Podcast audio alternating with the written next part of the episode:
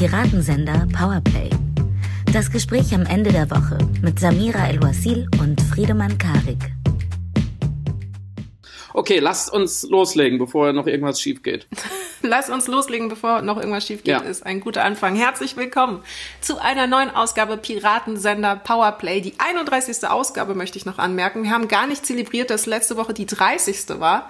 Das würden erwachsene Menschen ja normalerweise entweder befeiern oder beweinen. Äh, wir tun beides. Und begrüße hiermit jemanden, der in der Union vermutlich die Korruptionskönige Kassen stürzen würde und der ganz alleine die ganzen Schmiergeldinfektionen bekämpfen könnte. Friedemann Karik. vielen Dank, vielen Dank. Hier ist die Compliance-Abteilung vom Piratensender, das einzig echte Powerplay der Pandemie. Sie ist wie immer heute bestechend gelaunt. Samira El-Uasil.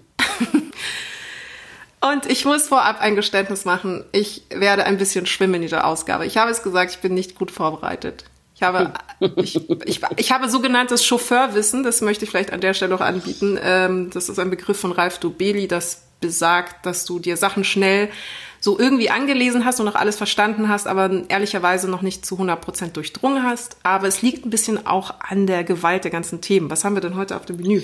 Also mit diesem von dir genannten Chauffeurswissen fährt man in manchen Parteien in der Limousine direkt in den Bundestag. Insofern würde ich mir da gar keine Sorgen machen und ich, ich weiß es ja auch nicht besser. Du hast eigentlich mein ganzes Leben eben beschrieben mit diesem Chauffeurswissen. Ähm, so sehr, sehr gut durchdrängte Unwissenheit. Hm, wir sprechen heute über lauter wichtige Themen und natürlich ich glaube, ganz vorne steht natürlich das böse K, die Korruption. Viele, viele Dinge werden gerade publik äh, aus äh, vor allem der CDU und man ist natürlich versucht, das alles so ein bisschen sarkastisch zu nehmen, aber eigentlich ist es, ist es äh, ziemlich heftig, wie viele VolksvertreterInnen im letzten Jahr in irgendeiner Art und Weise wohl käuflich waren. Und dazu passt auch ganz gut, dass sie ein bisschen dünnhäutig sind, wie du auch in einem schönen äh, Text für Spiegel Online geschrieben hast. Das stimmt. Äh, Kritikunfähigkeit wird vermutlich in der Krise einfach noch viel deutlicher. Sie war schon vorher da, aber sie wird jetzt vor allem für uns alle zum Problem, denn es braucht ja Kritik, um sich weiterentwickeln zu können. Und dazu passt natürlich auch ein bisschen die mangelnde Selbstreflexion, Kritikfähigkeit der Regierung, aber auch Koordination ihres Verhaltens in Bezug auf Impfprivilegien, über die wir auch kurz sprechen wollten. Also wie verhandelt man eine Gesellschaft, die zeitweilig zwangsläufig ich weiß, du magst das Wort gespalten nicht so gerne, aber auf jeden Fall in dem Fall zweigeteilt. Ist es sehr, sehr erlaubt.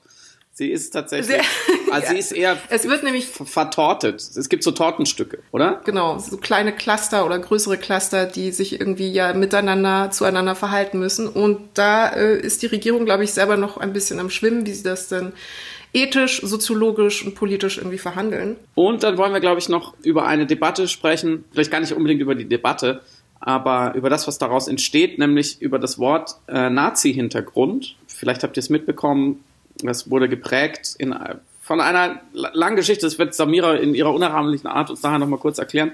Und jetzt gibt es einen Hashtag namens äh, Mein Nazi-Hintergrund und über diese Möglichkeit der persönlichen Auseinandersetzung mit der Schuld oder der Unschuld der Vorfahren wollen wir auf jeden Fall auch noch kurz sprechen. Ansonsten das ist ein muss sehr ich, faszinierender Diskurs. Ja, ja, das, das wird noch groß, da bin ich überzeugt davon. Ansonsten muss ich dir leider mitteilen, Samira, dass sich mehrere MitarbeiterInnen des Piratensender Powerplays beim Vorstand, das bin glaube ich ich, äh, über dich beschwert haben, äh, Mobbing-Vorwürfe, seltsame Förderungen und du jetzt, ich muss dich leider einem Compliance-Verfahren unterziehen. Ich habe auch schon meine Anwälte, der eine, der klingt wie Witz, äh, darauf äh, angesetzt und vorbereitet. Nee, äh, ich, äh, ohne das jetzt ironisieren zu wollen, das ist jetzt vermutlich eines der größten MeToo-Skandale, die wir in der Medienbranche wahrnehmen werden. Und es kommt noch ein großer Artikel beim Spiegel diesbezüglich. Über und wen? da ist mir überreichelt über und, äh, der Julian Reichelt von der Bild-Zeitung? Echt? Ach so. Dein Sarkasmus ist so schneidend. Das, das ist ja krass. Das hätte ich ja jetzt nicht gedacht. Der ist doch eigentlich so ein, der ist doch eigentlich ein patenter Kerl. Ich würde, ich glaube auch nicht. Ich glaube, der ist ne, Julian Reichelt, Bild-Chefredakteur, ist doch nicht so blöd und lässt sich, lässt sich da erwischen, oder? Kannst du dir das vorstellen? Also ich, da gilt ganz klar äh, die Unschuldsvermutung. Auch hier im Piratensender natürlich. Deswegen wollen wir das gar nicht weiter ausführen, aber du hast schon recht. wenn der Pfad so weitergeht, dann wird das noch, wird das noch groß und uns natürlich auch beschäftigen. Wir warten mal ab, was jetzt am Wochenende im, im Spiegel steht. Und vor allem, glaube ich, können wir uns auch schon mal so eine Sprachregelung verpassen, wenn du einverstanden bist. Ich finde es nämlich ganz interessant, dass jetzt von, äh, das hat ja auch der Springer Verlag ganz, ganz geschickt geframed, dass sie geschrieben haben, es gibt ein Compliance-Verfahren.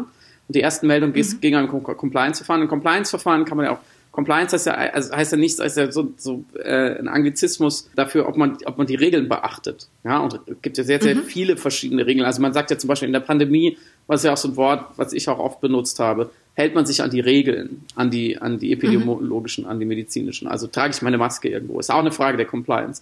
Wenn jetzt aber einem mhm. äh, Boulevard-Chefredakteur vorgeworfen wird, dass er ähm, Frauen gefördert hat, je nachdem, ob sie mit ihm ins Bett gegangen sind und dass er eine Kultur der Angst entwickelt hat, in der sich insbesondere Frauen nicht mehr getraut haben, äh, gegen Fehlverhalten irgendwie sich zu äußern, dann hat es ja weniger was mit Compliance zu tun, dann sind wir vielleicht im MeToo-Bereich, wie du es schon gesagt hast. Vielleicht kann man auch einfach von Mobbing oder Sexismus ähm, äh, sprechen. Also irgendwie muss man mhm. da, glaube ich, nochmal so das richtige Wort finden für das, was noch passieren wird, was wir noch nicht wissen, was ich mir auch nicht vorstellen kann, wie gesagt. Insofern hat mich das auch beschäftigt, weil es ja um ganz grundsätzliche Dinge geht, wie du auch angeschnitten hast, eben Mobbing und Sexismus, aber überhaupt auch Unternehmenskulturen. Und das führt uns vielleicht gleich ähm, zur CDU. Ja, das ist ja schon eine beste Überleitung.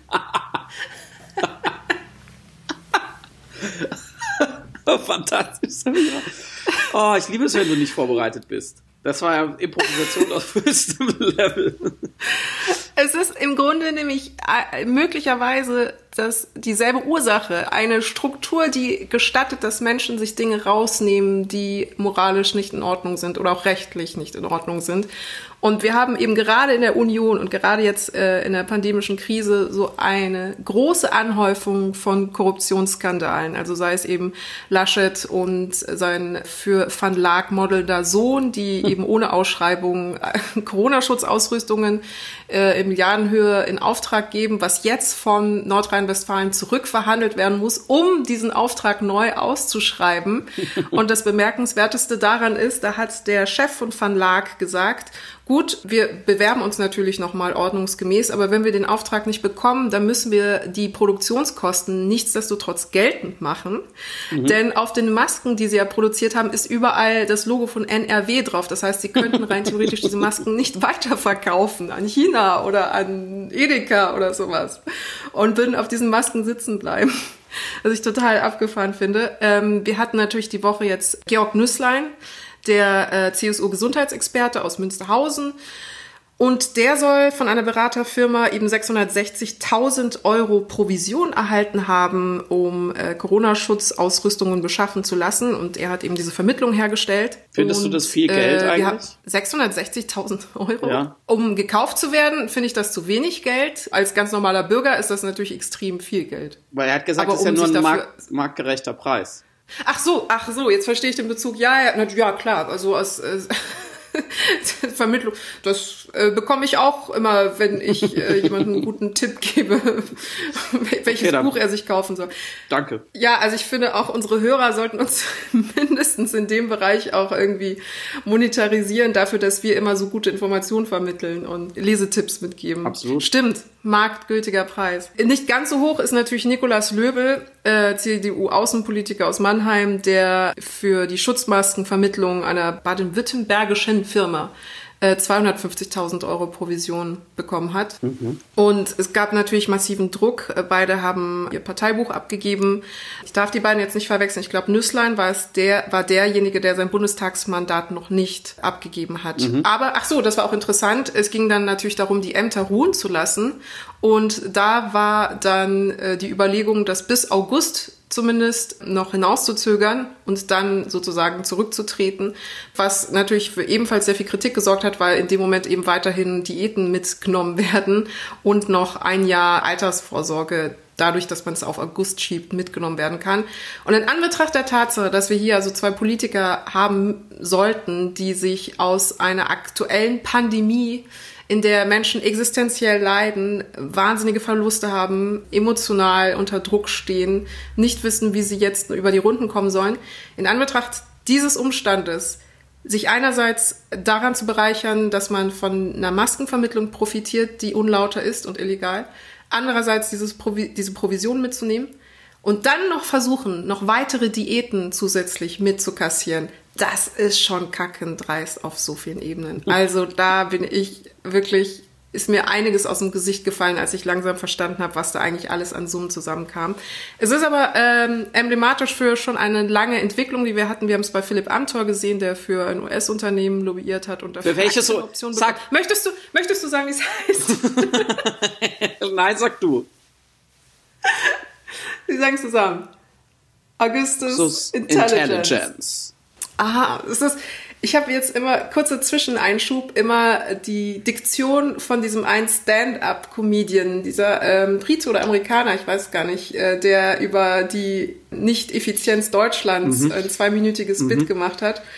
Und wie so die Leute dann so äh, horny sind, wenn das System ins äh, mhm. Spiel kommt. So, ah, the mhm. system, ah, the system is so important.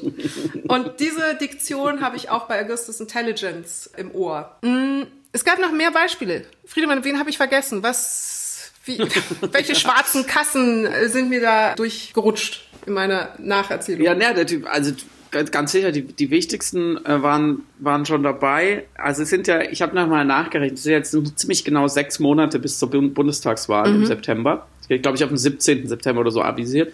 Also in dem, also sechs Monate wären sechs mal 30, 31, 100, 100 83 äh, Tage. Mhm. So. Und da ja jetzt gerade täglich einer äh, zurücktreten muss, würde sich die Fraktion, glaube ich, bis dahin nochmal halbieren. Also es wäre auf jeden Fall bis September kein einziger, also nicht mehr, nicht mehr genug äh, Unionler übrig, um die Regierung zu stellen, weswegen wir noch im Sommer eine Notregierung bräuchten. Samira, und da wollte ich dich fragen, ob du bereit stündest, im Zweifelsfall. Also Kanzlerkandidatinnen-Erfahrung habe ich ja schon. Genau, du wärst dann halt Kanzlerin. Ich würde das organisieren. Äh, ich habe auch seit, äh, seit letzter Woche, seit unserem Aufruf äh, per Crowdfunding UnionspolitikerInnen zu kaufen für das Grundeinkommen, ihr erinnert euch, äh, habe ich schon sehr, sehr viel Geld bekommen. Ich meine, es war ein Witz, ja, es war ein Witz, aber ihr habt mir jetzt schon so viel Geld geschickt, dass wir die anderen könnten wir dann kaufen. Also die 180 treten zurück und die anderen, ich weiß jetzt nicht genau, was da noch da wäre, die hätten wir dann gekauft und dann hätten wir vielleicht eine Mehrheit. So, und dann dann, dann wären wir die Regierung, Samira. Das wäre super, oder? Ich finde das total gut, wenn äh, du Regierung wärst. Finde ich, also. Ja, genau. Du, wir machen es so, du wärst Kanzlerin, ich werde alles andere. Okay. Weil ich kann mich nicht, ich könnte mich sehr schwer entscheiden, weil ich natürlich will man dann, also Kanzlerin, das kannst du wirklich auch besser und du bist dann der, der Chef. Und ich, ich wäre aber natürlich Boss. gern Außenminister, aber ja, ich bin der Boss, aber ich wäre natürlich auch gern das, das neu geschaffene Klimaministerium würde ich natürlich auch leiten wollen. Ich wäre gern Internetminister. Ich finde eigentlich auch Gesundheit ist gerade wichtig. Das würde ich auch gerne machen, damit es mal ordentlich gemacht wird endlich. Finanzen und Wirtschaft kann man ja, also zumindest Wirtschaft finde ich, kann man nicht viel schlechter machen als bisher gemacht. Das würde ich mir auch noch zutrauen. So, weißt du, und dann, dann will ich sagen, dann mache ich gleich alles und du machst halt, du bist oben dann halt von oben herab einfach Samira erste, erste Königin von Deutschland oder so. Und wie wehren wir uns denn von Bestechungsversuchen aus Aserbaidschan? Die ganze Ja, das ist natürlich ein Riesenproblem, weil da muss ich sagen, das verstehe ich natürlich, wenn so eine lupenreine Volldemokratie, die sind ja noch demokratischer als, als Russland. Ich habe noch nachgeguckt im Korruptionsindex von Transparency International also abgeschlagen ziemlich weit hinten. Aber das ist gerade deswegen, versteht man natürlich, wenn dann so ein CDU-Parlamentarier von den Aserbaidschanern kontaktiert wird. Und wir haben ja letzte Woche schon besprochen, es waren, glaube ich, 22.000 Euro, die bei dem Vorwurf gegen Axel Fischer im Raum stehen. Mhm. Und ich mhm. glaube, bei der Karin Strenz auch so ungefähr dass die also quasi ein bisschen Lobbyarbeit gemacht haben, gesagt haben, ach, die Wahlen sind da schon okay. Jetzt gibt es äh, einen Vorwurf gegen äh, einen meiner absoluten politischen Superfreunden namens Thomas Bareis aus Sigmaringen, weißt mhm. ähm, der ist der ist auch äh, Wirtschaftsstaatssekretär bei Peter Altmaier und ist da so einer von den absolut richtig Top-Leuten beim äh, bei der Verhinderung von effektivem Klimaschutz. Also der taucht immer wieder auf und der soll eben nachgefragt haben bei einem Hersteller von Beatmungsgeräten, ob die nicht bevorzugt nach Baku in die aserbaidschanische äh, Hauptstadt liefern können. So, ne? Also da hat er so, wie, wie es ein Politiker so macht, der hat da so ein bisschen Druck gemacht aus dem Wirtschaftsministerium, während aber noch deutsche Krankenhäuser auf diese Beatmungsgeräte sehr, sehr dringend gewartet haben. Mhm. Und das ist schon wieder interessant. Äh, ne, der ähm, ist da, hat er auch schon mannigfaltige Verflechtungen, hat das auch begründet, seine Forderungen mit den guten Wirtschaftsbeziehungen zwischen Deutschland und Aserbaidschan. Und jetzt fragt man sich halt auch da wieder, was ist da genau für eine Vorteilsnahme passiert, genauso wie Mark Hauptmann, auch ein Abgeordneter der Zahlungen vom Tourismusverband Aserbaidschans, mhm. nicht nur Aserbaidschans, aber auch Aserbaidschans, kassiert hat für ein äh, Magazin, was er herausgibt. Das ist quasi seine eigene Postille, so wo er sich so ein bisschen zeigen kann. Der ist jetzt, glaube ich, auch zurückgetreten nach, nach Druck von Fraktionschef Brinkhaus. Also mal gucken, vielleicht müsste man die Recherche auch noch auf, auf andere Vorzeigedemokratien ausweiten. Es scheint auf jeden Fall so zu sein, dass wenn ich ein Despot bin, mhm. irgendwo auf der Welt, vielleicht noch hier gar nicht so weit weg, aber vielleicht auch ganz woanders, und ich habe Lust, in Deutschland mein Image ein bisschen aufzupolieren, dann, dann gibt es da auf jeden Fall Möglichkeiten. Also, wenn unter unseren HörerInnen jetzt jemand ist, der sagt, ja, vielleicht mein Vater ist irgendwo Diktator und ich finde es blöd, dass der in Deutschland immer so schlecht dargestellt wird, dann äh, wir können da auch nochmal Kontakte herstellen. Das ist überhaupt gar kein Problem dann kann man da sicher was machen bei der Union. Und andererseits muss man auch sagen, ich, ich finde eigentlich das Detail, dass Laschet ja diesen Auftrag an Van Laak gegeben hat, mhm. mutmaßlicherweise, weil sein Sohn dort modelt, mhm. finde ich eigentlich auch, auch nochmal schön, wie, also wie das so abläuft. Und andererseits natürlich, dass jetzt ausgerechnet Wolfgang Schäuble, der Bundestagspräsident, mhm. äh, gesagt hat, er findet das alles sehr, sehr unanständig, was da läuft wenn man äh, Geld von, von Leuten annimmt und das dann, dann danach Politik macht oder jetzt nicht so deklariert, wo das herkommt.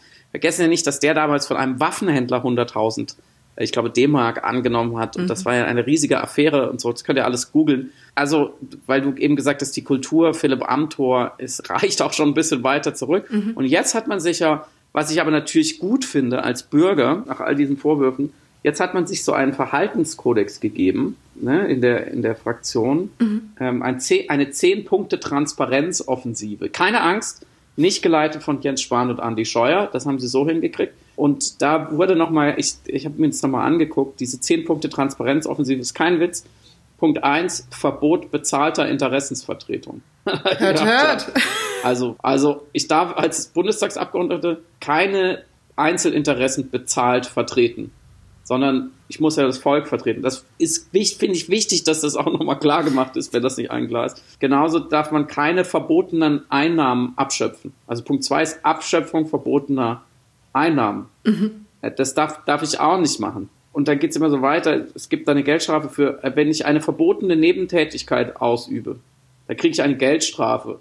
Ich weiß nicht, was ich vorher gekriegt habe. Vielleicht eine Rüge oder, oder einen Abzug in der B-Note oder krieg, muss ich meine Fleißkärtchen wieder weg, kriege ich weggenommen. Also wenn ich jetzt, ab jetzt kriege ich für eine verbotene Nebentätigkeit, auch eine, gibt es dann eine Geldstrafe. Das finde ich auch sehr wichtig. Man muss ja dazu auch sagen, ganz im Ernst, äh, dass gerade die Union über Jahre das sogenannte Lobbyregister verhindert hat. Mhm. Also ein Gesetz, was sicherstellen soll, dass mehr Transparenz hergestellt ist, man einfach weiß, wer bei den Bundestagsabgeordneten ein- und ausgeht, damit zum Beispiel so großartige, international tätige, super erfolgreiche, potente Firmen wie Augustus Intelligence es nicht so leicht haben, sich irgendwo reinzukaufen. Das haben die einfach äh, sehr, sehr lange verhindert. Mal gucken, ob es jetzt noch weiter ich, man hat Man hat daher auch immer so ein bisschen geungt, hat gesagt, naja, die wissen warum. Mhm. Die wissen, warum sie nicht mehr Transparenz wollen. Jetzt, aber das Aserbaidschan war, das hätte man natürlich nicht unbedingt gedacht. Und auf der anderen Seite habe ich dann noch kurz überlegt, was waren denn die, die letzten Skandale so aus dem anderen politischen äh, Spektrum? Also so, ne, so die Aufreger. Weil mhm. jetzt sind so, ist die CDU, CSU sehr in den Schlagzeilen und man denkt natürlich, naja, sind jetzt die nur so schlimm? Weil das, das glaubt man ja immer nicht so richtig. Und dann ist mir eingefallen, dass bei den, bei den Grünen war ja der letzte große Aufreger die Eigenheim-Debatte. Mhm. Äh, wo ja Toni Hofreiter es natürlich dann ein bisschen ungeschickt ausgedrückt hat, aber wo sie gesagt haben, naja, wir, wir dürfen nicht mehr so viele Flächen versiegeln, weil Natur geht kaputt. Also kann man gut oder schlecht finden. Hab, Robert Habeck hat in einem Interview seine Meinung geändert zu einem fairen Ver Verfahren gegenüber Assange. Mhm. Ähm, da war er nicht so ganz klar. Das war ein Riesenaufreger. Er, er kann doch nicht Kanzler werden. Und bei der Linken muss ich auch sagen, auch absolut skandalös, unverzeihlich. Susanne Hennig-Welso, die neu gewählte Vorsitzende, kannte sich in einem Interview nicht so richtig mit den Auslandseinsätzen der Bundeswehr aus, also hatte da einen Blackout. Und da muss ich natürlich sagen, ist natürlich Geld aus Aserbaidschan nehmen, also das ist ja natürlich eine Lappalie dagegen. Ja, also man muss ja in einem Interview muss man schon performen. Vielleicht hätten sie mal lieber Geld aus Aserbaidschan genommen und dann sich, weiß ich nicht, davon besser informiert äh, oder so, keine Ahnung. Also ganz im Ernst, die, man, man sieht auch schon so in der Skandalisierung von, von Verfehlungen, die halt natürlich immer passieren, wo Menschen sind, passieren Fehler, überhaupt gar keine Frage, ist auch schon inzwischen so eine false balance, mhm. habe ich das Gefühl. Man, mhm. man hat, man fühlt schon fast die Verpflichtung, sich über einen stotternden Robert Habeck dann genauso zu empören und das durch Twitter zu peitschen, wie über einen CDUler, der, der Geld genommen hat von einem Diktator. Mhm. Was natürlich, also jetzt im Ernst, das war natürlich alles ironisch gemeint eben, natürlich überhaupt nicht vergleichbar ist. Und ich, ich finde, daran kann man schon feststellen, dass wir in, in dieser hypermedialen Dauerverhandlung von, von Auftritten inzwischen fast sensibler sind für was geht, was geht nicht. Mhm. Natürlich finde ich es auch blöd, wenn eine Politikerin sich nicht mit den Auslandseinsätzen der Bundeswehr auskennt. Finde ich auch nicht optimal so. Also da kann ich auch, klar, die Kodierung ist klar, sag ich, war ein schlechter Auftritt. Oder mhm. auch von Habeck, war nicht geschickt. So. Aber was ist das, ne, wo, wie nah an der Macht sind zum Beispiel diese zwei, nämlich nicht nah, die haben keine Ämter, kein, also keine, keine Funktion in der Regierung. Und wie skandalös ist wirklich dieses Vergehen? Mhm. Und da wird schon sozusagen ein, eine rein verbale Verletzung des Bildes, was ich von einem Politiker habe, nur verbal, schon genau, fast genauso skandalisiert wie die Verletzung wirklich des Eides, den dieser Politiker geschworen hat. Und mhm. da muss man extrem aufpassen. Was du gut rauskehrst, ist übrigens dieses Call-out-Paradox, was wir eigentlich bei Trump und Hillary Clinton sehen konnten. Weil wenn du auf der einen Seite viele Vergehen hast, die die ganze Zeit wechseln und auf der anderen Seite hast du nur ein Vergehen, das aber die ganze Zeit wiederholt wird vor allem, erscheint mhm. das andere Vergehen, was nur einmal passiert ist, fast genauso groß und wenn nicht sogar problematisierbarer als die vielen Vergehen, die in so schneller Schussabfolge abgefeuert werden, dass man mhm. gar nicht die Möglichkeit hat, sich über eins so richtig doll aufzuregen, sondern es kommt sowieso dann wieder ein neuer Skandal. Und ich finde, wir haben tatsächlich eine ähnliche Situation jetzt im Vergleich Union, SPD, Grüne. Weil als du Habecks Beispiel genannt hast, dachte ich auch zuerst, but her E-Mails. Ja, es ist im Grunde genommen mit derselben mhm. Wucht ist man da auf diesen Ausschnitt draufgegangen, diesen, wie du es auch gesagt hast, einfach die Meinung geändert, auch im Laufe eines Gesprächs, als sei das das Verwerflichste, was man als Politiker heutzutage machen kann.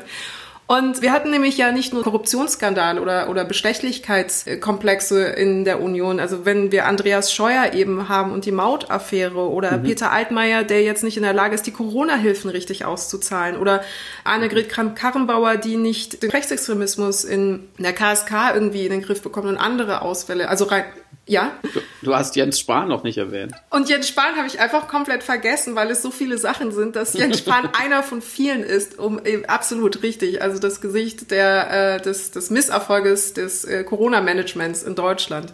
So, und dann haben wir im Vergleich dazu eben die Sachen, die du genannt hast.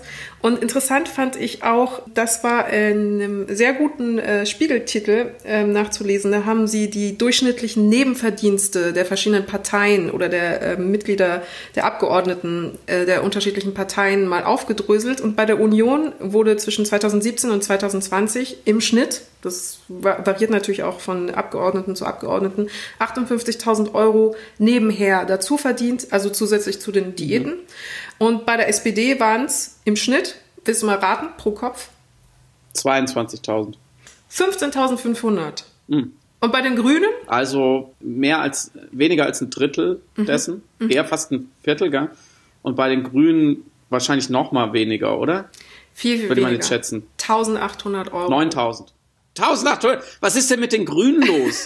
Die sind nicht besonders geschäftstüchtig. Die will keiner, denen will keiner was bezahlen. Die können nicht kompetent sein, scheint mir. Aber da wird vielleicht deutlich, und das war, was ich äh, vorhin mit einer internen Struktur meinte, die wir jetzt besonders sehen, aber die, du hast absolut richtig äh, benannt, auch das Beispiel Schäuble und auch zum Beispiel ein Friedrich Merz, der sich ja gegen die Verschärfungen äh, der äh, Lobbytransparenzmachungsregeln sozusagen ausgesprochen hatte und vor Gericht gezogen ist 2006 und aber äh, verloren hatte. Was aber anhand dieser Zahlen sichtbar ist, dass es offensichtlich ein strukturelles Problem zu geben scheint. Und sei es nur, dass natürlich die Abgeordnetenzusammenstellung, also selbstständige Berater, mhm. Juristen, Anwälte, Menschen, die sowieso gewohnt sind, so Beratungsaufträge anzunehmen oder Vorträge zu halten oder alles, was in diese Richtung geht, eben zusätzlich Geld zu verdienen, nebenher zu dem eigentlichen politischen Mandat, natürlich in der Union eine andere ist als jetzt in der SPD oder bei den Grünen mhm. oder auch bei der FDP, die übrigens aber viel, viel mehr verdient, nebenverdienstlich.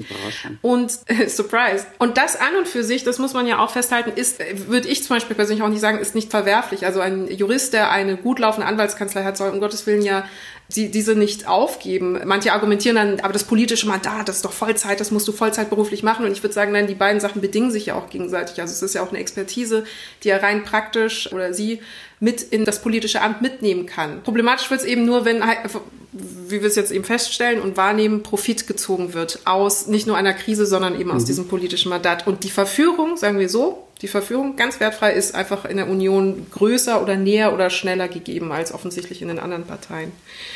Ich wollte dich jetzt aber was ganz Grundsätzliche fragen. Wie gehen wir mit Vorbildlichkeit in Bezug auf politische Akteure um? Weil unter der ganzen Empörung rund um die Korruptionsfälle liegt ja quasi die Aussage, warum sind Politiker so, die müssen, die müssen auch halt eigentlich die bessere Version, bessere Version von uns sein und die anständigeren, die integren. Und es stellt sich aber die Frage, können sie, müssen sie, also müssen sie bessere Menschen sein als wir? Ich meine, sind sie nicht auch nur Menschen mit Fehlern? Also wie vorbildlich Nein. muss ein Politiker für uns sein? Also, ja, danke Samira für diese Frage. Ähm, wir wollen jetzt gar nicht über die, den CDU-Abgeordneten sprechen, der so eine kleine Corona-Party bei sich zu Hause veranstaltet hat zum Geburtstag. Das lassen wir jetzt mal beiseite fallen, weil das ist ja wirklich, das finde ich auch nicht gut, sollte man nicht tun, aber das ist das, was du ja sagst. Sie sind auch keine besseren Menschen Irren ist menschlich, das kann mal fehlerhaft sein. So. Mhm. Aber ich glaube, das Framing funktioniert nicht in Sachen Korruption. Mhm. A, ähm, weil natürlich müssen wir da von ihnen völlige Integrität erwarten, weil wir ernennen sie ja überhaupt erst zu Amtsträgern. Mhm. So, wenn ich jetzt von Aserbaidschan Geld nehme, dann ist das erstmal mein privates Problem, weil mich hat ja niemand ernannt. Ich vertrete ja niemand so. Mhm. Also das darf man, muss man immer, immer, immer mitdenken, dass dadurch gibt es, wie du mal so schön gesagt hast, ein selbstmordgefährdeter Pilot ist ein Riesenproblem für die ganze Airline mhm. und ist nicht nur ein selbstmordgefährdeter Pilot so. Ne? Ein gewalttätiger Polizist ist ein Problem für die Demokratie und ein korrupter Politiker ist genauso ein Problem für die Demokratie und ist nicht einfach nur ein korrupter Politiker. Und andererseits glaube ich aber haben wir in einer Mediendemokratie schaffen es einfach auch Leute nach oben in gewisse Ämter, die ich, ich bezeichne die dann immer so ein bisschen abschätzig als Parteisoldaten. Und was ich damit meine, ist natürlich nicht, dass sie, dass sie auf Befehl töten, sondern dass sie auf sozusagen wie auf einen impliziten Befehl alles beschönigen und alle Kritik abwehren, die sich ihnen irgendwie in den Weg stellt. So, mhm. ich habe, glaube ich, letzte Woche über Peter Altmaier gesprochen und die auch dafür Realität umdeuten. Und ich glaube, dass naja, da kommt wieder meine Kritik des Begriffs politisches Talent ins Spiel. Mhm. Ich glaube, dass wir gerade ein politisches System haben und eine Kaste und Leute, die es da reinzieht, die neben anderen Dingen und Kompetenzen, die sie haben oder nicht haben, vor allem eine haben, dass sie es halt durchziehen und dass Kritik an ihnen abprallt und dass sie sich an ihre Posten klammern und dass sie in dem Sinne, in dem Sinne sozusagen bessere Menschen sind. Sie sind härter. Mhm. Sie sind äh, auf, und damit auch auf eine Art äh, kritikunfähiger, weil um kritikfähig zu sein, muss ich erstmal weich sein und es an mich ranlassen und, und sagen, okay, das war, war jetzt irgendwie schon berechtigt, ich hätte Geld aus Aserbaidschan nicht nehmen sollen mhm. ähm, oder ich habe diese Corona-Pandemie nicht gut gemanagt so und jetzt lernen wir zusammen daraus, weil ich möchte ja besser werden. Mhm. Und diese, dieses Streben danach, den Job besser zu machen, glaube ich, steht in ganz vielen Fällen dahinter zurück, den, nach dem Streben, den Job überhaupt zu machen mhm. und überhaupt an der Macht zu bleiben. Und das ist halt in vielen Fällen wichtiger. Ich glaube, es ist vor allem während einer Krise unabdingbar, weil erst durch die Annahme von Kritik ja überhaupt eine Form von Adaptation, von Verbesserung und von äh, Selbstreflexion möglich ist. Also erst mhm. durch das Eingestehen, dass du etwas falsch gemacht hast, kannst du ja in dem Prinzip Trial and Error es danach besser machen. Das ist ja ein ganz wesentlicher sozialdynamischer Hebel, den du brauchst, um ja voranzukommen, um überhaupt eben Erfolge zu erzielen. Dass du anerkennst, dass die Taktik, die Strategie, das, was du gerade gemacht hast, nicht erfolgsorientiert oder, oder erfolgsführend ist. Und deswegen wundert mich persönlich immer, dass wenn so eine überdurchschnittlich große Kritikresistenz oder wenn man hört Menschen in der Politik, die beratungsresistent sind, das ist für mich nicht nur also einfach zwischenmenschlich ein Problem oder politisch ein Problem, mhm. aber auch ein Indikator dafür, dass hier eine ganz wesentliche Eigenschaft, die ein Politiker braucht, um ein guter Politiker zu sein, offensichtlich fehlt, nämlich sich Dinge erklären zu lassen auf eine Art, dass er dann das Beste daraus zieht und dann schlauere, bessere Entscheidungen fällen kann. Weil da, mhm. darauf läuft ja jede Beratung oder meint eben auch dann Kritik hinaus, dir dabei zu helfen, als Politiker bessere Entscheidungen äh, fällen zu können. Und das ist doch dein ganzer Job. Das ist ja deine ganze Aufgabe als Politiker. Verwalten, organisieren, Entscheidungen treffen. Im Namen der Bevölkerung, eben als gewählter Volksvertreter. Und dann muss doch alles in deinem Wesen daran gelegen sein, die Entscheidungen auf Grundlage der besten Informationsbasis, nach bestem Wissen und Gewissen und nach größtmöglicher Sinnhaftigkeit zu fällen. Und dafür brauchst du von außen eben ein externes Momentum, das dich irgendwie eben korrigiert. Und ich fand das ja so programmatisch, als Brinkhaus und Lobo dann in einer Art Disput bei Lanz sich gegenüberstanden und Brinkhaus dann sagt, ich weiß, Sie sind ja auch nur eingeladen worden, um mich zu provozieren, damit sie halt als Provokation da ist. Fair enough darf, ja, nehme ich ja. an. Aber das Wort Staatsversagen, das lasse ich halt nicht auf mir sitzen. Und die Wahrnehmung, jemand, der dich kritisiert, der dich auch konstruktiv kritisiert oder der also nicht beleidigend wird, sondern einfach sagt, hier hast du Fehler gemacht, das ist nicht gut, wir sind gerade in einer Krise, das musst du besser machen.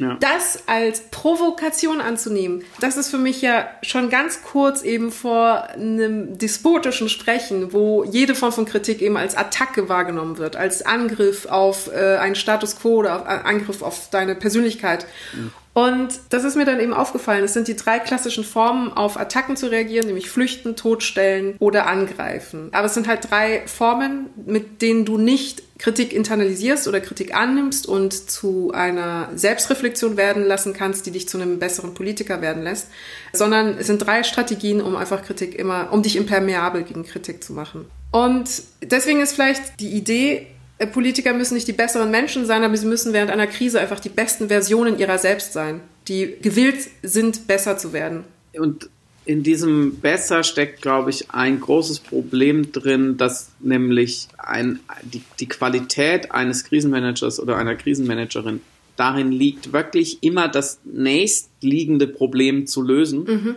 Natürlich auch mit dem gewissen Zeithorizont. Ne? Also jetzt zum Beispiel diesen Virus und als erstes müssen wir mal gucken, dass sich viele, nicht, nicht viele Leute in, infizieren, nicht viele Leute sterben.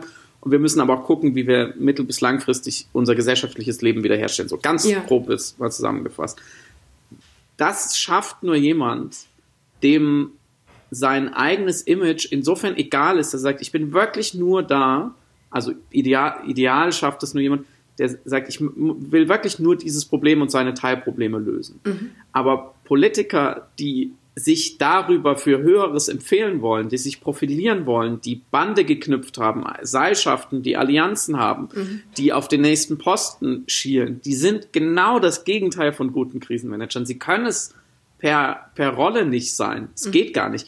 Jens Spahn geht natürlich ja, und das fällt dann auch noch in dem Fall zusammen mit so einem, mit so einem Gerangel um den CDU-Vorsitz und der Frage nach einer Kanzlerkandidatur und der Zukunft nach Merkel. Der geht natürlich mit einem ganz anderen Set an Interessen in eine Krise als jemand, der rein theoretisch nur dafür geholt wird und dem gesagt wird, pass auf, äh, wenn wir zwei Wochen keinen Corona-Toten mehr hatten in Deutschland, bist du raus. Mhm. So, dann hast du dann, hier kriegst du eine Bonuszahlung und bist raus, weil dann brauchen wir dich nicht mehr, weil dann haben wir die Krise geschafft. So. Und das kann nicht funktionieren. Und genauso kann auf eine Art in dem Rollenverständnis ein Union-Fraktionsvorsitzender sich von einem Sascha Lobo, der kann sich sozusagen so nicht angehen lassen, weil die Kritikfähigkeit wäre ja zu sagen, und ich finde, man kann den Begriff Versagen durchaus diskutieren, auch mhm. so wie Sascha ihn da benutzt hat. Man kann durchaus sagen, ja, finde ich nicht, gibt auch Teile, da hat der Staat oder die Politik sehr gut funktioniert und dann kann man das kleinteilig ab gehen. Mhm. Aber darum geht es natürlich in dem Moment überhaupt nicht. Ja, weil es geht natürlich, kann man auch sagen, in der Talkshow nicht, oder Markus Lanz hat ja dann da auch eingegriffen und hat gesagt, so funktionieren wir hier nicht. Aber für einen Fraktionsvorsitzenden geht es in dem Moment nur darum, diese Attacke möglichst abzuwehren oder auf den Attackierenden sogar umzulegen. Mhm. Und de deswegen, also da sind wir beim nächsten Punkt neben der Kritikfähigkeit. Das, was mir in letzter Zeit ja auch auffällt, ist die Konfliktunfähigkeit. Mhm. Das ist ja eigentlich, wenn ich, wenn ich mir dessen sicher wäre, was ich da getan habe das letzte Jahr als Politiker, ja, und wenn ich da fest drin stehe und überzeugt bin, dass ich die Krise gut gemanagt habe, dann könnte ich ja in so einer Talkshow einfach sagen, wissen Sie was, ich bin völlig anderer Meinung, hier sind meine Argumente. Mhm. Ja, das wäre eine Konfliktfähigkeit. Und ich könnte auch bei Punkten, wo die ambivalent sind, wo jemand sagt, naja, aber da hätte man anders entscheiden müssen, und damit kommen wir vielleicht zu den Impfprivilegien, den möglichen, könnte ich sagen, naja, sehen Sie, das ist, ich verstehe Ihre Argumentation. Wir haben diese Argumentation gewählt aus den und den Gründen und Kriterien. Das kann ich jetzt transparent machen und deswegen haben wir uns so entschieden. Mhm. Wenn ich aber in so eine Talkshow reingehe und zum Beispiel Stichwort Impfprivilegien oder dieser ganzen Diskussion, wie, wie gehen wir damit um, dass jetzt bald in Deutschland doch ein signifikant großer Teil der Bevölkerung geimpft ist, auch Leute, die nicht nur in Pflegeheimen äh, sind, sondern auch Leute, die am gesellschaftlichen Leben rege teilnehmen wollen, mhm. ältere Menschen vor allem oder Menschen aus Risikogruppen die haben wir als Gruppe von Anspruchsstellern sozusagen. Dann haben wir die Genesenen. Das ist nochmal ein bisschen anderer Fall, weil die leichter doch nochmal äh, den Virus weitergeben können. Aber auch die können natürlich sagen, ja, wir hatten es schon. Ja, wir, wir, stellen kein Risiko mehr dar. Mhm. Und akut negativ getestete. Wenn ich jetzt gleich einen Test mache, bin ich ja für 24 Stunden relativ sicher nicht ansteckend. Mhm. Genauso wie, wie jemand geimpft ist, dann müsste ich ja sozusagen vor, vor dem, meine Rechte, meine Grundrechte müssten mir dann wiedergegeben werden. Die mhm. Politik hat keine Argumentation mehr, sie zu enthalten. So, und dieser Flickenteppich aus unterschiedlichen Interessen und Anspruchshaltungen gegenüber dann vielen, vielen anderen, die noch nicht geimpft sind, aber die ja nun deswegen nicht geimpft sind, weil der Staat ja auch gesagt hat, ihr stellt euch bitte hinten an, wie die mhm. Jungen zum Beispiel. Mhm. So, die sind ja nicht, ist ja nicht deren Schuld. Jemand, der eine Impfung hätte kriegen können und sich nicht impfen lassen wollte, klar, der hat keinen Anspruch.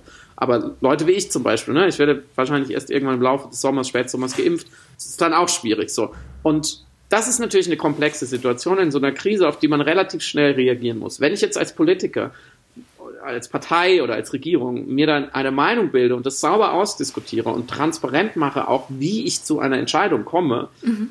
und das ist irgendwie stabil, dann kann ich mich auch in eine Talkshow setzen und dann zu jemand, der von außen kommt, ja, als Publizist, sagen, sie haben da Unrecht. Das, ich bin da anderer Meinung und ich kann es ihnen auch zeigen. Und wenn ich diese Diskussion nicht mit fliegenden Fahnen gewinne, kann es mir egal sein, weil ich gehe ja nach Hause, am nächsten Tag stehe ich auf und ich weiß wieder, was ich da tue und ich habe es der Welt erklärt und wenn sie es nicht versteht, ist es halt so.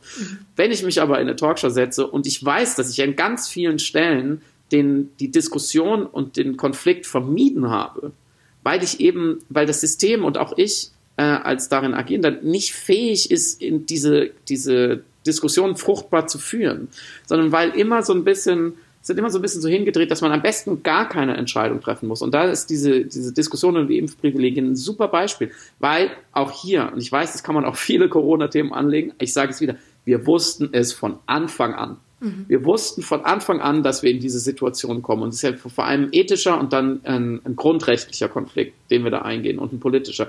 Da geht es ja nicht um Medizin oder um Geld. Da geht es nicht um Technologie. Da geht es nur um eine soziale Aushandlung von das, was wir rechtens finden, was wir moralisch und was wir dann auch juristisch richtig finden.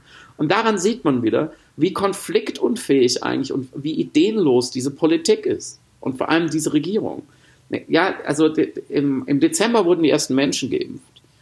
Und dann hat, glaube ich, glaube ich, relativ schnell Außenminister Heiko Maas so einen Vorstoß gewagt, hat gesagt, ja, wir müssen doch den Geimpften die, die, die Privilegien geben. Da wurde dann so ein bisschen gegengesteuert. Aber ich glaube, ich hatte auch das Gefühl, es wurde nur gegengesteuert, weil er war so der Störenfried von außen, mhm. der es gewagt hat, dieses Thema aufzugreifen. Und die anderen hatten nicht Gründe dagegen, die hatten einfach nur kein Konzept. Mhm. Ja, jetzt Spahn hat, glaube ich, bis heute kein echtes Konzept dafür. Und er wäre teilweise zuständig.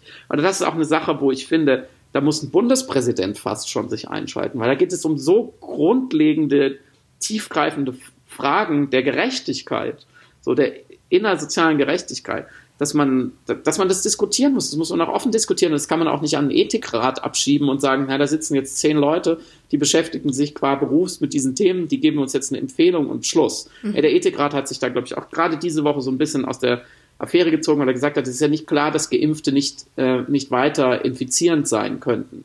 So, jetzt kommen die ersten Zahlen, es sieht zumindest bei AstraZeneca so aus, als wäre es mit 99,9 Prozent der Wahrscheinlichkeit ausgeschlossen, dass man als Geimpfter das Virus noch weiterträgt, zumindest mit einer Viruslast, dass sich Leute anstecken können. Jetzt haben wir den Salat.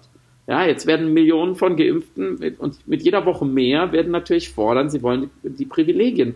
Noch ist in der Bevölkerung so eine, eine, eine ganz stabile Mehrheit gegen Impfprivilegien. Mhm. Es gibt aber lokal auch schon Versuche in, in Gemeinden, ich weiß jetzt nicht mehr ganz genau wo, ich glaube in Bayern, wo, wo, wo einfach eine, eine Stadt oder ein Ort selber so einen Impfpass eingeführt hat und gesagt hat, ja, wir, wir wollen hier das aber, ne, wir wollen das irgendwie anders regeln und wir machen das digital.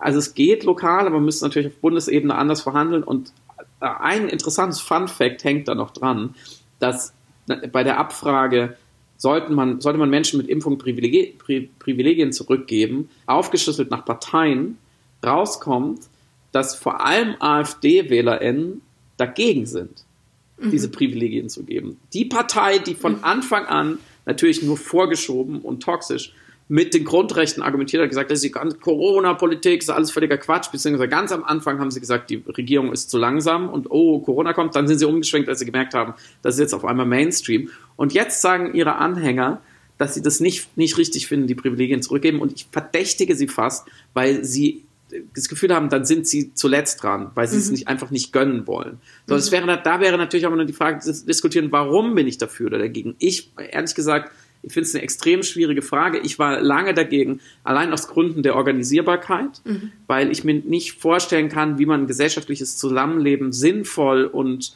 äh, ohne Groll gestalten soll, wo ich sehe, ne, ich laufe am Kino vorbei und da stehen Leute in der Schlange und andere werden abgewiesen und ich darf auch nicht rein und die dürfen ins Kino. Mhm. Das ist einfach, das sind einfach so viele Situationen des Alltagslebens, wo ich mir nicht vorstellen kann, dass man das ordentlich regeln kann. Aber ich sehe natürlich, die Frage ist viel größer und wer kriegt auch andere Sachen organisiert. Aber ich möchte nicht als Bürger das diskutieren und entscheiden müssen. Mhm. Ich verlange von der Politik einfach, dass sie diese Konfliktfähigkeit hat und sagt, wir gehen da jetzt rein, wir machen uns vielleicht bei manchen unbeliebt, aber wir müssen es regeln. Es ist viel zu wichtig. Mhm. Eine Entscheidung treffen.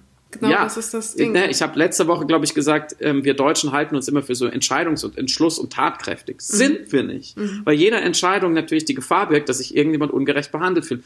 Und noch eins dazu, das ist ja jetzt beim Impfen sieht man das auch schon so. Wir impfen ja strikt nach Reihenfolge, weil keiner sich den Ärger aufhalsen will, aus dieser Reihenfolge auszubrechen. Und gar nicht unbedingt, weil wir, natürlich ist die Reihenfolge auch irgendwie sinnvoll, aber man hätte auch eine andere Reihenfolge finden können oder eine andere Priorität oder man könnte jetzt auch davon abweichen, bin zum Beispiel dafür, dass, dass LehrerInnen geimpft werden. So, und mhm. dann sagt natürlich jemand, der 70 Jahre alt ist, ja, was mit mir? Ich mhm. habe ein viel größeres Risiko dran, dran zu sterben. Aber wir müssen da auch mal aushalten, dass man es nicht allen recht machen kann und dass es nicht immer eine gerechte Lösung gibt. Und da sind wir wirklich extrem schlecht drin. Ähm, weißt du zufällig, wie, ob und wie die Impfpriorisierung in Israel und in den USA ist? also ich weiß es so halb, meines Wissens gab es eine Priorisierung. Mhm. Sie war aber weitaus, also ich weiß aus den USA ganz klar, dass es, dass es auch systemrelevante Berufe gab, zum Beispiel, mhm. die vorgezogen wurden. Angesichts des Tempos war, glaube ich, aber da so viel weniger Gewicht drauf, so mhm. eine geringere Fallhöhe, wenn es einfach um ein paar Wochen geht, die ich, die ich später dran bin, weil ich jung bin, dass die, die Diskussion gar nicht so wichtig war. So, bei uns ist es ja, kann es ja ein halbes Jahr einen Unterschied machen. Genau, das heißt, das, was du beschreibst im Grunde genommen, jetzt diese Fragmentierung äh, der Gesellschaft oder ich will auch da deine Theorie der kulturellen Phasenverschiebung nochmal ins Spiel bringen, was eigentlich, mhm. glaube ich, sich auch darauf ganz gut anwenden lässt. Also, dass wir gewissermaßen verschiedene Zeitzonen künstlich jetzt herstellen ja. in unserer Gesellschaft. Das ist eigentlich ja nur deshalb ein Problem, weil das Impfen so langsam ist. Und das ist wiederum ein politisch, ein organisatorisches, genau, weil äh, wenn wir schnell impfen würden, dann hätten wir diese Ungerechtigkeit, diese wirklich dann sich performativ rausbildende Ungerechtigkeitssituationen ja gar nicht erst. Das würden ja dann alle gut aushalten können. Aber es, also wenn wir von einem halben so Jahr. Sehen, ja. Ja, und das äh, finde ich bemerkenswert, weil sich dann natürlich die Frage stellt, auch äh, rechtspolitisch, auch ethisch, eben ab wann ist ein Privileg ein Privileg? Wenn du nichts dafür kannst, in dem Moment, dass es eigentlich ein äh, organisatorisches Problem der, der Regierung ist. Ich habe ein anderes Problem insofern mit den Impfprivilegien ganz grundsätzlich. Also ich höre auch absolut, was du sagst und sehe das äh, da auch wie du. Es ist ein bisschen wie mit dem Experiment, Menschen besteigen ein Flugzeug und wenn sie einmal durch die erste Klasse gehen und dann sich in die zweite Klasse setzen müssen, dann werden sie in einem, werden, werden sie den ganzen Flug viel blöder finden. Das Essen schmeckt mhm. nicht, das Service ist äh, nicht nett, äh, keine Snacks und so weiter, als wenn sie direkt in die zweite Klasse gehen und nicht einmal durch die erste Klasse gegangen sind. Es liegt in also es hat Bernhard Pörksen mal als Beispiel angebracht bei der Republika und das fand ich tatsächlich sehr paradigmatisch für die Art, wie wir halt tatsächlich manchmal funktionieren. Wenn wir einfach sehen, dass auf der anderen Seite der Facebook-Achse das Gras grüner ist, dann finden wir halt Sachen grundsätzlich ungerecht und das ist auch vollkommen in Ordnung. So, und das würde sich dann, wie du es beschrieben hast, vor, der, vor dem Kino mit der Schlange ja wirklich dann vor unseren Augen dann ausgestalten und dazu muss man sich halt sozialpolitisch irgendwie verhalten oder man muss das irgendwie auf irgendeine Form auffangen oder verhandeln oder eben da ähm, eine Entscheidung treffen. Aber ich habe insofern Bedenken, weil es natürlich auch die, die Idee der Impfpflicht erhöht. Also es ist, gibt natürlich keine Impfpflicht, aber in dem Moment, mhm. wo du für eine Situation sorgst, in der Menschen, die noch nicht geimpft sind, weil sie sich vielleicht einfach nicht impfen lassen wollen und dieses Recht muss man Menschen auch zugestehen haben zu dürfen. Auch wenn ich dann sage, ja, aber es ist natürlich unsolidarisch, aber das Recht müssen Menschen haben dürfen, äh, sind dann doch in einer Situation, in der sie sich verpflichtet fühlen müssen, sich impfen zu lassen, damit sie eben auch Teil am gesellschaftlichen Leben auf genau die gleiche Art nehmen können. Und ich sage nicht, dass ich das verteidige als Argumentation, aber ich verstehe sie und würde sie auch anführen als eine der ethischen Überlegungen in Bezug auf eine Ungleichbehandlung sozusagen von Menschen, je nachdem, ob sie äh, geimpft sind oder nicht geimpft sind. Das nur als weiterer Faktor, als soziologischer, äh, soziologisches ja. Moment. Das wäre Nudging eigentlich. Du hast völlig recht. Ja, ja, du hast völlig recht. Das wird ja jetzt auch langsam ins, ins Feld geführt, dass man damit vielleicht nochmal echt signifikant viele Leute dazu bewegt. Ich glaube, das stärkste Argument ist aber, es nicht gar nicht zu regeln, mhm. wenn wir in diesem Tempo weiter impfen, ist auch ist nicht denkbar. Mhm. Das, das führt wirklich zu sozialen ja. Unruhen ja, ja, und auch verständlicherweise. Das heißt, man muss den Menschen irgendein Angebot von Kausalität und Sinn machen. Ja. Mit auf die Gefahr hin, dass es nicht, dass es nicht perfekt organisiert sind. Aber ich ähm, an der Stelle tatsächlich das klingt jetzt nach einem, nach einem mühs mühsam gedrechselten Übergang äh, wir, zu unserem letzten Thema, was ich unbedingt wenigstens gerne noch ganz kurz besprechen würde, mhm. nur in, in, seinem aktuellen Bezug, nämlich der Hashtag äh, mein Nazi-Hintergrund. Mhm. Und der Übergang ist ist ein Gedanke, den ich noch nicht fertig habe, aber man fragt sich ja schon, woher dieser manchmal fast, also wie in dem, von dem, in, in, in dem Video von dir, von dem Comedian äh, nachgestellte, dieser fast, äh, fast liebenswert lächerlicher Hang zu Strukturen, Ordnung, dem System und der Bürokratie von uns Deutschen kommt. Mhm. Ja, warum klammern wir uns so daran? Und warum können wir dagegen so schlecht improvisieren und so schlecht aushandeln und so schlecht echte Kompromisse finden? Mhm. Also wir brauchen immer, ja, wir brauchen immer ein System und eine Regel, an, auf das wir dann verweisen können. Das ist eine Externalisierung von Verantwortung und eine Bürokratisierung von Verantwortung und man hat ja jetzt auch schon ein paar hanebüchene Geschichten gehört von Impfprozessen oder Behördenabläufen, die, die einfach wieder sehr, sehr schief laufen, wahnwitzig geringe Öffnungszeiten von Testzentren und so, ja, wo wir, da halten wir uns halt an die Regeln und der größere Sinn ist egal. Und meine halbe wie soll man sagen, kulturwissenschaftliche These wäre, dass wir erstens einmal schon erlebt haben, was sozusagen schiefgehen kann, wenn wir uns alle einem großen Ziel verschreiben und alle Energien darauf setzen.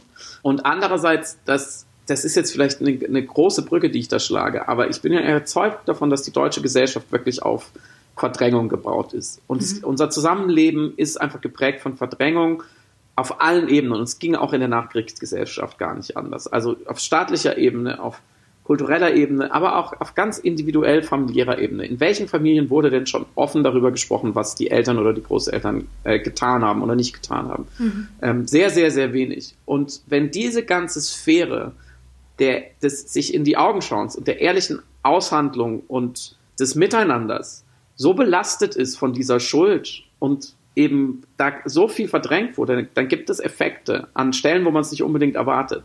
Zum Beispiel auch das, also die, die Studie zitiere ich ja dann immer, dass man untersucht hat, wie die Kommunikation zwischen Eltern und Kindern in Deutschland ist, vor 10 oder 15 Jahren, wo man herausgefunden hat, dass sie gegenüber Kommunikation in fast allen anderen europäischen Ländern signifikant weniger emotional ist.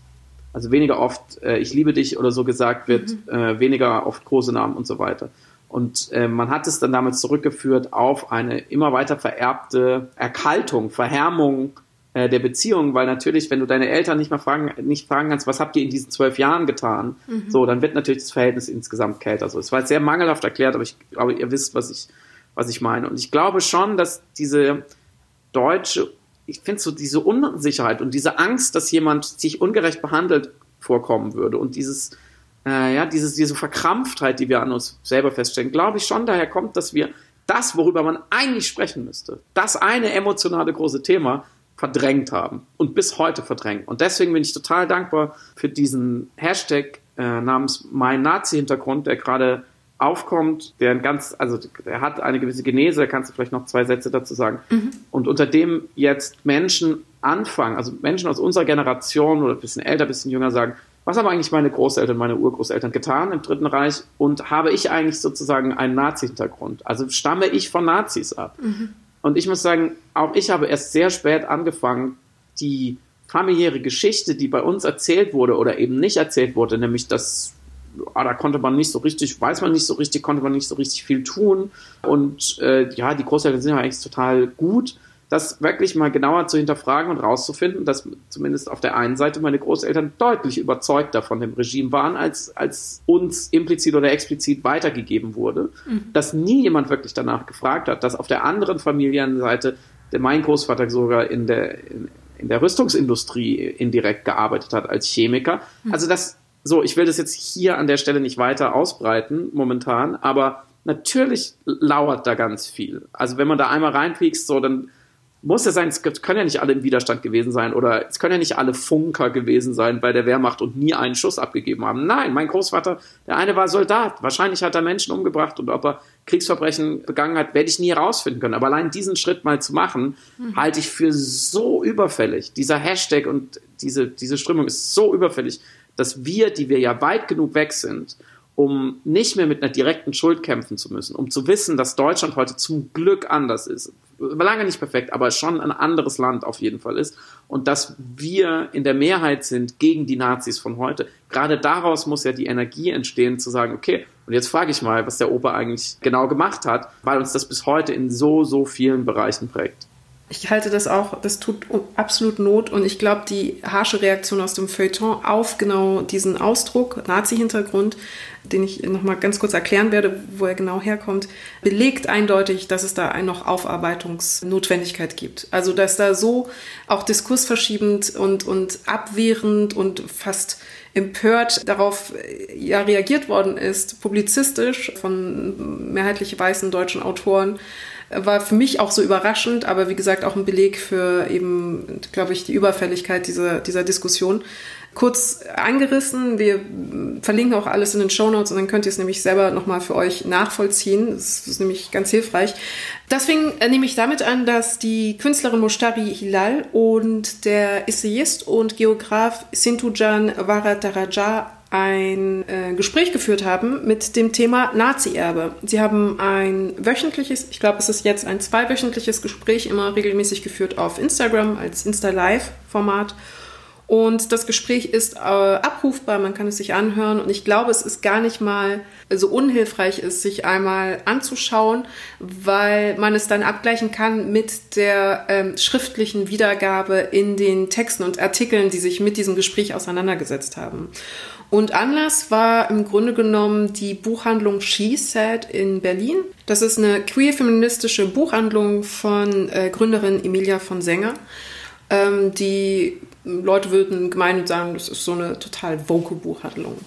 Und die beiden, also Hilal und Varataraja, haben eben darüber diskutiert, dass sie ähm, sich für die Genese, glaube ich, der Buchhandlung interessiert haben. Oder es gab einfach einige so Gründungsinterviews, wo eben äh, von Sänger dargelegt hat, wie sich ihren Traum erfüllt hat und dass ihr das eben so wichtig gewesen, war, gewesen sei, warum sie diese Buchhandlung eben auch ähm, sozusagen in der äh, verkaufsphilosophischen Orientierung so angelegt hat, wie sie angelegt hat.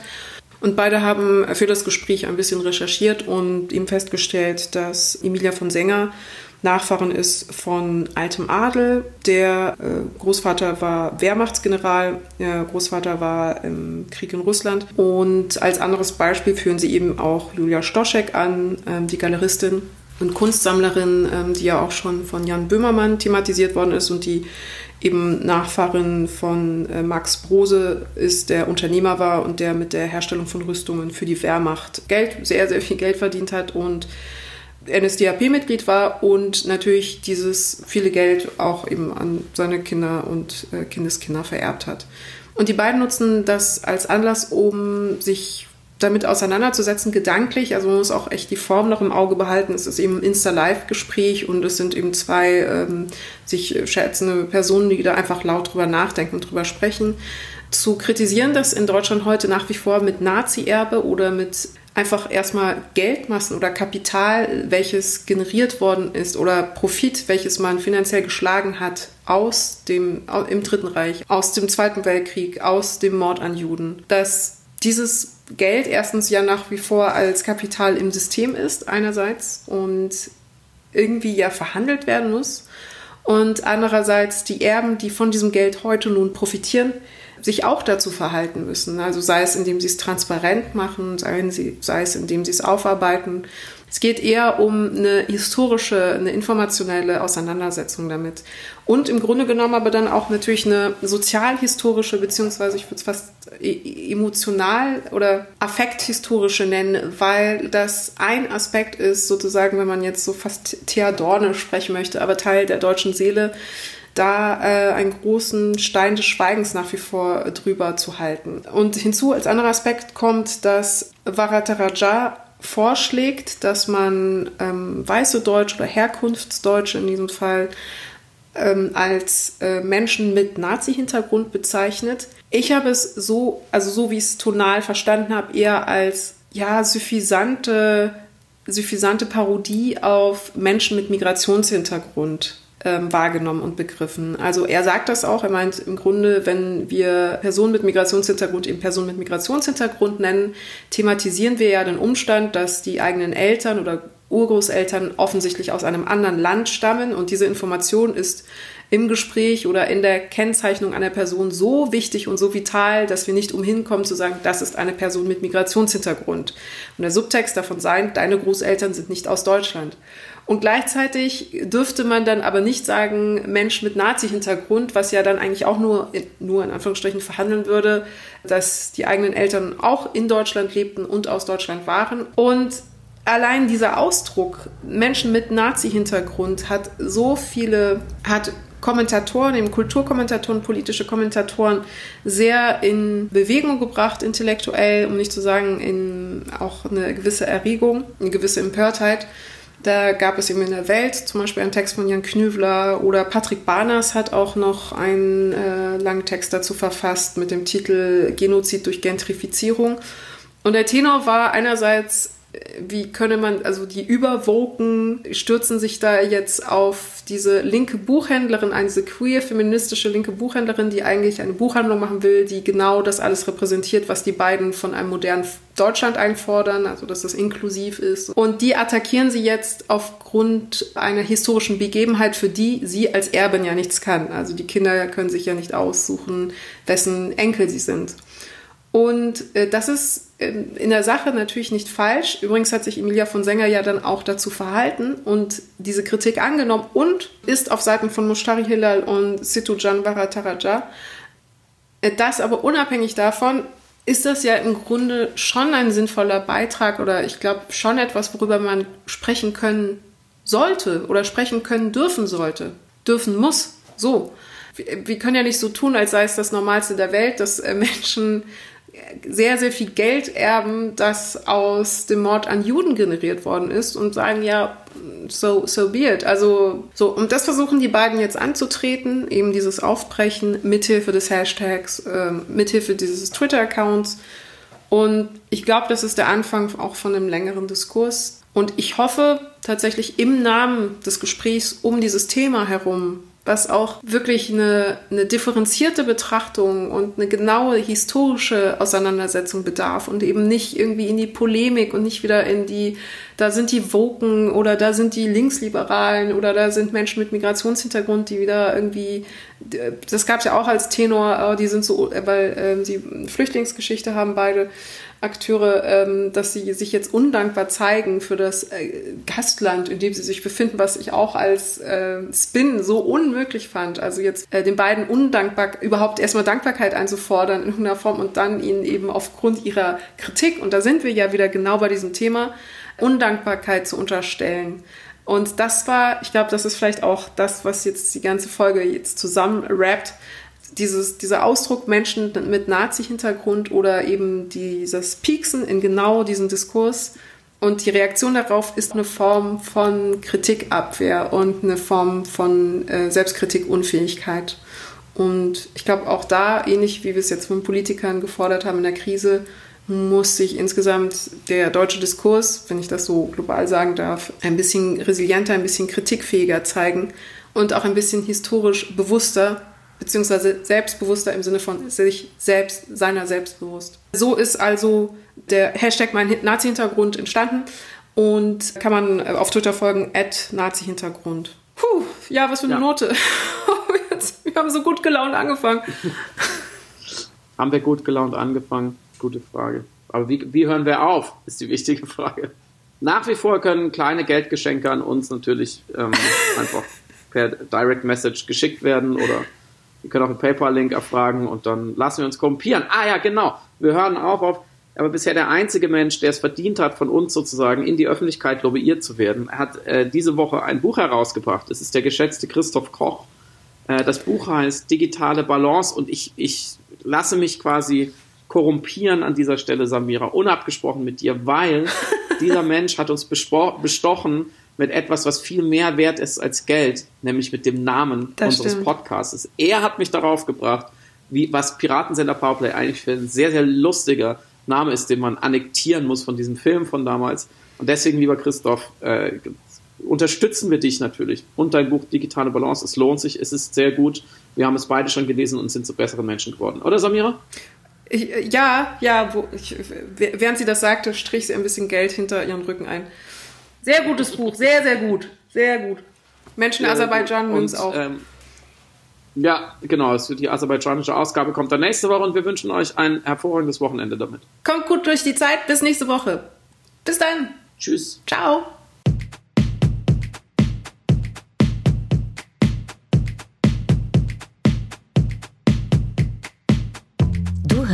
Piratensender Powerplay. Das Gespräch am Ende der Woche mit Samira El-Wasil und Friedemann Karik.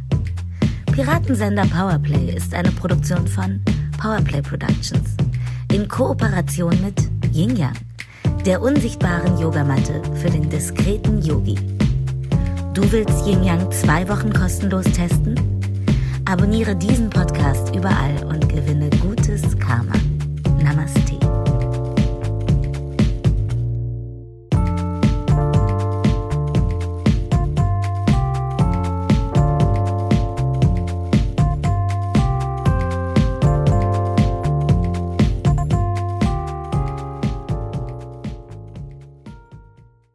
Yeah, hello, this is Franz. Oh, Franz, we need to have meetings. There's nothing that we can do. The system, oh! Ah, then uh, maybe you should do this. Oh, yeah, you are so right. Thank you, Franz. Oh, yeah. Oh, Franz always knows what to do.